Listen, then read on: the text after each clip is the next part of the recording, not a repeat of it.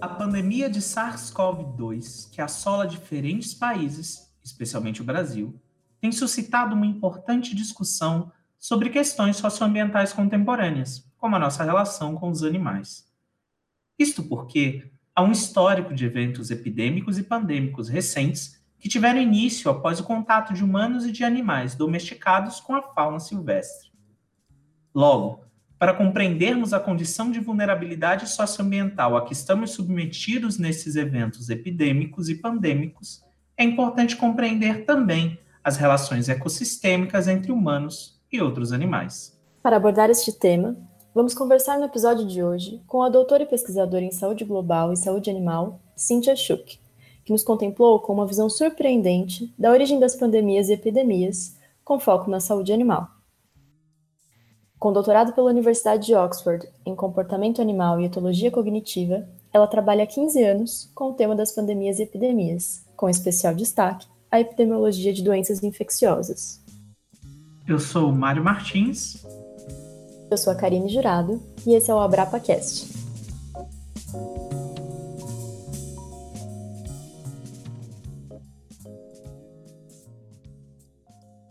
Doutora Cynthia Schuch, por que nas últimas décadas temos vivido tantas epidemias e pandemias e o que elas têm em comum em relação à sua origem? De todas as pandemias e, e epidemias com potencial pandêmico, né, de se tornarem pandemias ocorridas ao longo do último século, muitas, mas muitas mesmo, tiveram sua origem na captura e na produção de animais para consumo. Então, esse foi o caso do, do SARS, que é um outro coronavírus, em 2002, 2003. O caso do ebola, relacionado à captura de, de morcegos para consumo. Da Covid, agora, consumo de animais silvestres, e a hipótese é ainda mais é, plausível. A gripe suína, de 2009. A gripe aviária, né, os diversos surtos de gripe aviária que a gente tem de, desde 1900, 1990 e pouco, uh, em, em, principalmente em, em granjas de, de, galinhas, mas também uh, contaminações ocorreram em humanos, né? Uh, com uma alta letalidade, acima de 50%. Uh, nós estamos tendo, nesse momento mesmo, diversos surtos de gripe aviária em países na Europa, na Ásia, nos Estados Unidos tivemos também. Uh, o HIV, né, uh, houveram diversas origens independentes do HIV/AIDS e, e elas, todas elas, uh, cuja hipótese principal é o consumo e o processamento de primatas capturados para consumo, né, para alimentação, e outras, e diversas outras. Né? A gente tem doenças mais antigas até, como a varíola, o sarampo, que agora já tem transmissão sustentada na população humana, já não dependem dos animais, mas que tiveram a sua origem na proximidade, na produção de, de nesse caso, no, no, caso dessas, daí de, do gado. Considerando essa influência animal na emergência de novas doenças, ou mesmo variantes de doenças que já existem, fica a dúvida: qualquer doença transmitida por animais tem o potencial de se tornar pandêmica? É só via contato com a fauna silvestre? Esse foi, por exemplo, o caso do ebola, esse foi o caso do HIV uh, e de, de outras pandemias. Né? Um contato direto com a fauna silvestre né, em seu ambiente natural pode levar a, ou, ou vendida né, nos, nos mercados um, através do tráfico ilegal, através do consumo uh, do, da compra de, de animais, compra e venda de animais silvestres em mercados, esses patógenos eles podem ser transmitidos diretamente do seu hospedeiro silvestre, do animal silvestre, para o humano. Uma outra forma é através de vetores, então mosquitos, carrapatos, uh, eles podem é, ser portadores, né, ser hospedeiros de vírus, por exemplo, e transmitir esses, esses patógenos uh, para a população humana. É o caso, por exemplo, da malária, do zika, do chikungunya, etc. Qual que é a, a, a peculiaridade aqui? No caso de patógenos transmitidos por vetores, por exemplo, por insetos ou carrapatos, apesar de eles representarem um grande problema para a saúde pública, como é o caso, por exemplo, da malária, um, eles têm um potencial mais restrito, é mais difícil que essas uh, doenças infecciosas, esses patógenos, eles se tornem pandêmicos. Por quê? Porque eles precisam do vetor, eles precisam do inseto, né, do mosquito, do carrapato, para serem transmitidos. E, portanto, eles vão estar restritos à distribuição geográfica do vetor. Então, se o mosquito da malária está restrito a regiões tropicais, a malária ela vai se transmitir em regiões tropicais, ela não vai se espalhar para outras regiões. A mesma coisa com o carrapato. Então, o potencial de que um patógeno que seja transmitido por vetores se torne pandêmico é muito menor, porque ele depende do vetor. É, uma outra possibilidade, e essa é uma possibilidade que, que é a que vai ser discutida mais aqui, é a, a transmissão para hospedeiros intermediário. E nesse caso, são os animais um, domesticados, né, principalmente os animais de, pra, usados para consumo, então vacas, porcos, aves, uh, galinhas, uh, e assim por diante, né, cabras, etc. Uh, mas como a gente vai comentar, principalmente porcos e galinhas, eles atuam como hospedeiros intermediários, né? então eles recebem, o, eles hospedam o, o vírus ou patógeno da fauna silvestre e através do contato da população humana com estes animais de granja, de fazenda, é que ocorre a transmissão do patógeno para a população humana.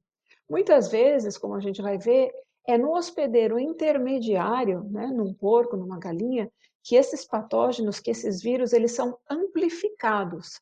Né? Então, eles podem mudar, eles podem adquirir maior capacidade de transmissão, a carga eh, de patógenos, a carga viral num desses animais, ela pode ser amplificada e a partir daí o patógeno ah, adquire as condições de ser transmitido para humanos e entre humanos. Você poderia explicar como essa mutação pode ocorrer no caso de um hospedeiro intermediário e por que sua amplificação é tão relevante para pensarmos epidemias e pandemias? Então vamos lá. Eu vou dar o exemplo do, do porco, aqui do suíno. O, os porcos são animais muito fisiologicamente muito parecidos com o ser humano. Eles têm uma fisiologia muito próxima a gente. Então, por exemplo, se usam, uh, se fazem transplantes de válvulas do coração de porcos para humanos, pela, pela semelhança de tamanho, de, de enfim, de, de, anatomia, etc. Né? Até recentemente, pouco tempo aqui na história, se usava a insulina produzida pelo pâncreas de porcos para humanos. Né? Uh, hoje em dia a insulina já é artificial, mas até pouco tempo atrás era insulina de porcos para humanos uh, dia com diabetes. Né? Uh, se usam porcos em vários modelos animais de doenças humanas, para pele, enfim, para vários sistemas. E o que, que, acontece? Qual que é o problema? O, o porco ele tem no sistema respiratório, nos pulmões, células que têm receptores tanto para o vírus da gripe aviária, né? A gente sabe que é um, um vírus bastante agressivo, como para o vírus da gripe suína, como para o vírus da, da influenza da gripe humana. Eles têm, ele tem receptores para vários vírus. Então, o que, que acontece? Um, um porco numa, numa fazenda, numa granja, ele pode ser contaminado simultaneamente, por exemplo, por um vírus de gripe aviária e por um vírus de gripe humana. Estes vírus, eles vão se unir na célula desse animal, vão se encontrar dentro da mesma célula, porque né, essa célula permitiu a entrada simultânea de dois tipos de vírus, e eles podem recombinar o seu material genético. Então, o vírus da gripe humana, da influenza humana, ele é um vírus que tem alta transmissão. A gente está acostumado a ver as, as epidemias sazonais de gripe todos os anos. Então, ele tem alta transmissibilidade transmissibilidade bastante sustentada na população humana, de pessoa para pessoa. Já o vírus da gripe aviária, ele não tem transmissão sustentada na, na população humana. Ele já infectou humanos, mas não passa de humano para humano. É preciso contato direto com uma ave infectada ou com seus fluidos. O que, que acontece? Mas ele é um vírus altamente patogênico, né? A taxa de letalidade do vírus é maior que 50%, né? De algumas cepas mais patogênicas em humanos. Então, uh, um vírus altamente patogênico, como o vírus da gripe aviária, ele pode se recombinar com um vírus altamente transmissível, como o vírus da gripe humana, no, na célula do porco. E se isso ocorrer, é, enfim, a gente volta décadas aí na, na, no processo de civilização, porque vai ser um vírus altamente patogênico, né? a gente está falando de taxas de letalidade aí maior que 50%, um, com alta transmissão. Né? Esse é um dos pesadelos que, que preocupa muitos epidemiólogos uh, e, e especialistas nessa área. Então, você tem essas condições, digamos, genéticas propícias, de escala propícias e você tem condições na criação, na produção desses animais também propícias. Considerando essa situação, qual o impacto ou potencial impacto da criação intensiva de animais na produção de novas epidemias e pandemias no futuro?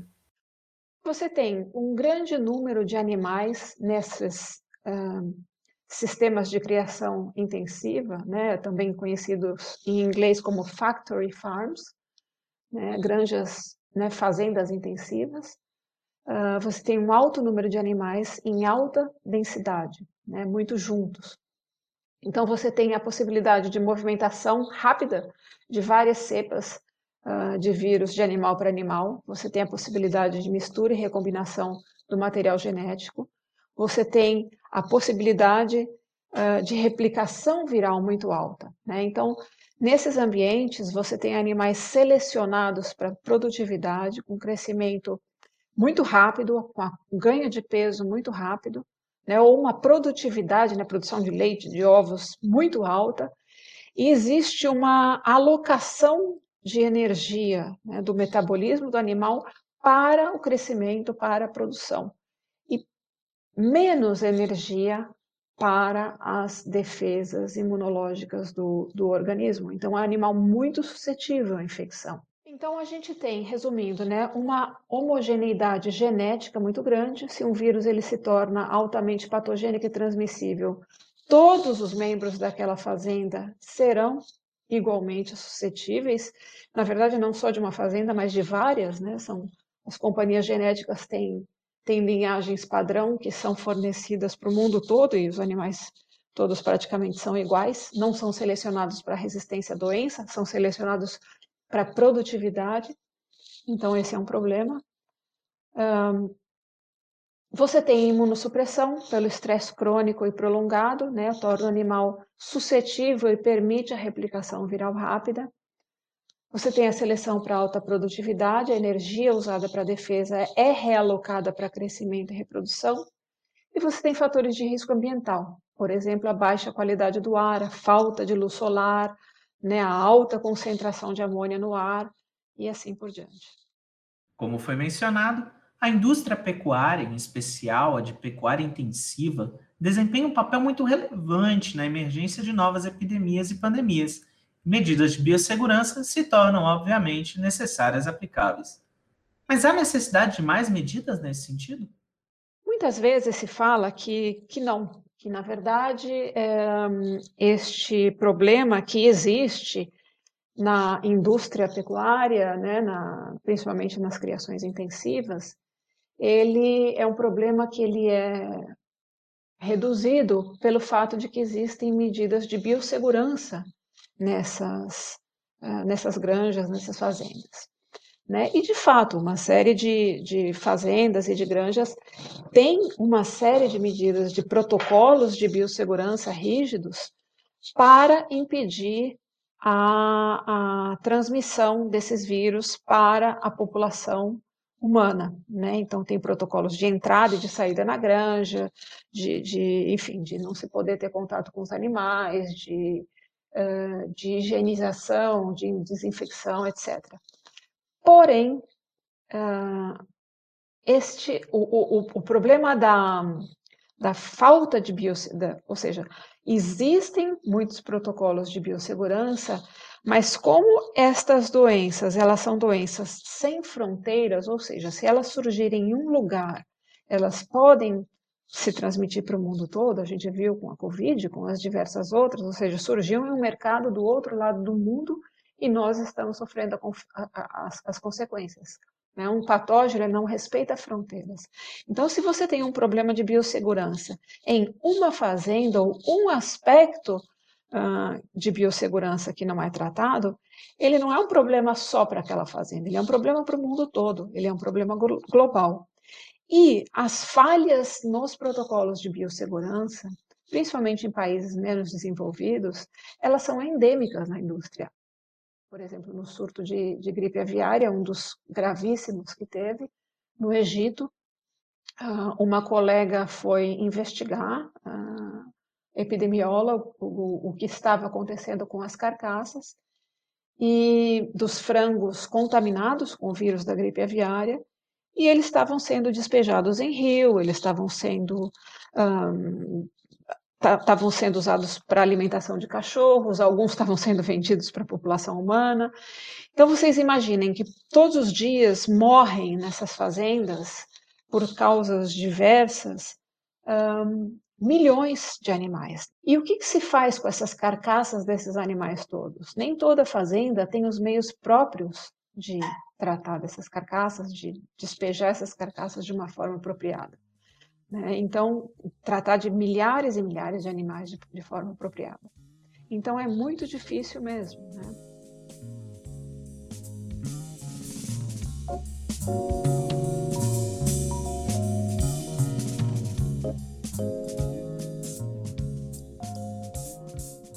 Existe também um outro risco né, associado à criação intensiva que se refere à resistência a antibióticos.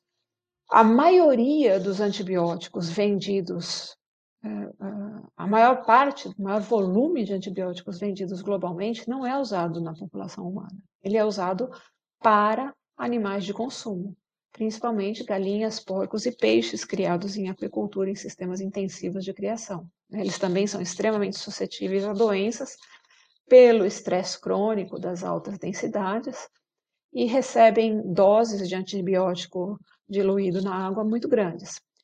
E aí, eh, a questão é que os antibióticos eles não são usados predominantemente para tratar, tratar de animais que ficam doentes. Se esse fosse o caso, estaria correto, né? porque eh, os animais devem ser tratados, não seria uma questão de, de garantia do bem-estar do animal tratar eles com, com os antibióticos.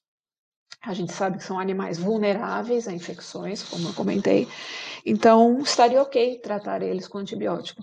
Mas esse não é o principal uso do antibiótico.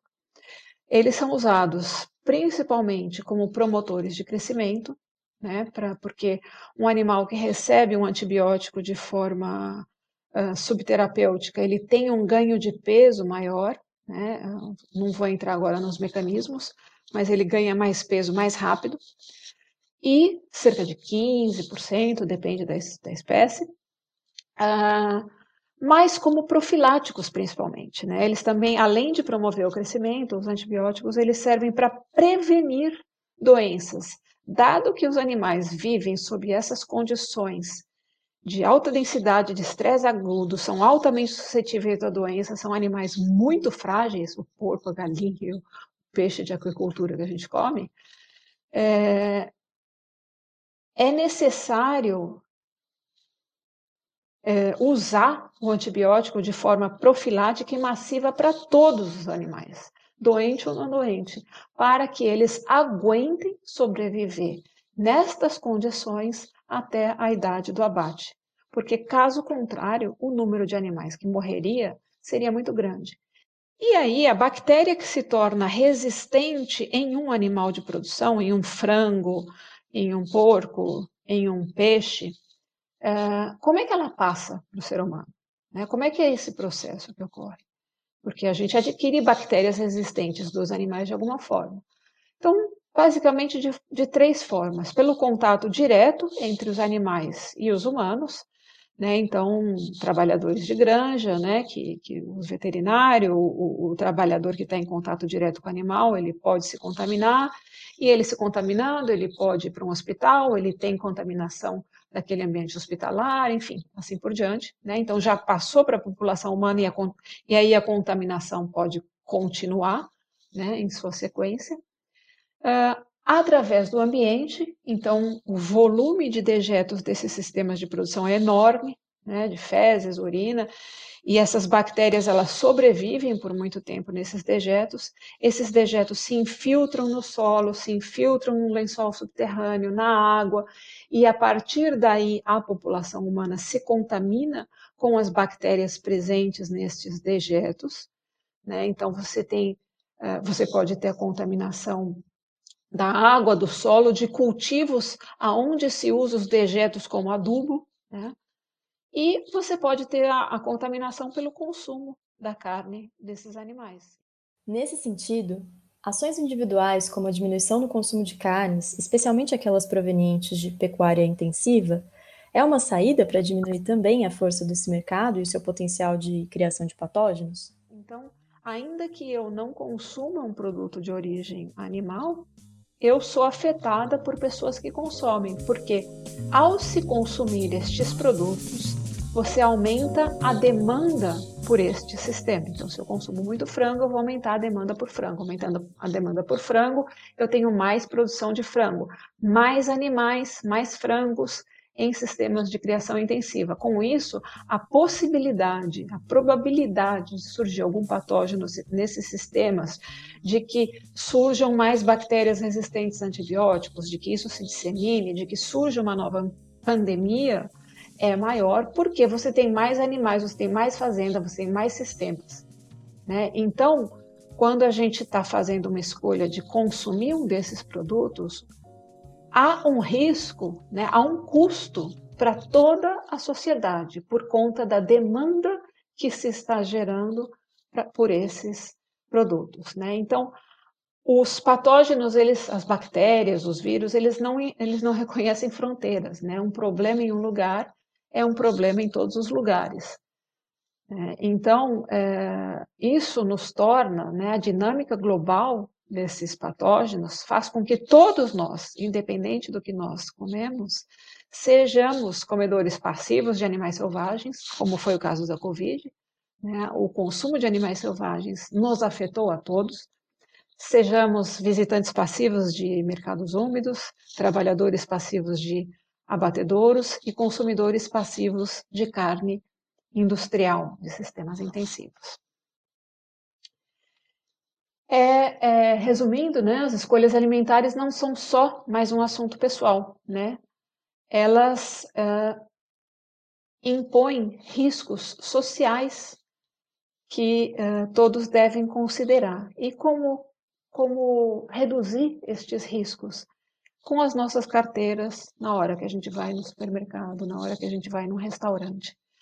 Do mesmo jeito que as pessoas usam máscara para se proteger ou proteger os outros, ou, ou tomam medidas de distanciamento, ou medidas profiláticas para evitar um, o contágio, né, ou se, se contagiar, medidas que é, é, previnem o sistema imunológico de, de ter algum problema com as pandemias. Da mesma forma, a gente pode usar o nosso bolso para reduzir o risco de futuras pandemias e, e garantir um mundo uh, razoavelmente funcional para as gerações futuras, para os nossos netos e, e bisnetos. Né? Porque, de fato, essas pandemias eh, elas podem ter a sua frequência aumentada e, e a gente está vendo quais serão as, as consequências se, se isso continuar ocorrendo nessa frequência que vem ocorrendo. Você poderia indicar alguma referência para que nós e os ouvintes possamos aprofundar essa questão? Boa parte dessa apresentação ela tem o conteúdo que provém de um, de um pequeno livro, que um e-book que foi escrito recentemente junto com Vladimir Alonso, que é um, um pesquisador também em saúde global, em doenças infecciosas respiratórias, e nós achamos importante discutir os fatores estruturais que levam à emergência de novas pandemias e novas epidemias e a relação que ele tem com nossas um, que eles têm com nossas atitudes uh, diárias, principalmente relacionadas à alimentação, como, como o título uh, sugere. Bom, o material dessa palestra está disponível nesse livro, Pandemia, Saúde Global e Escolhas Pessoais.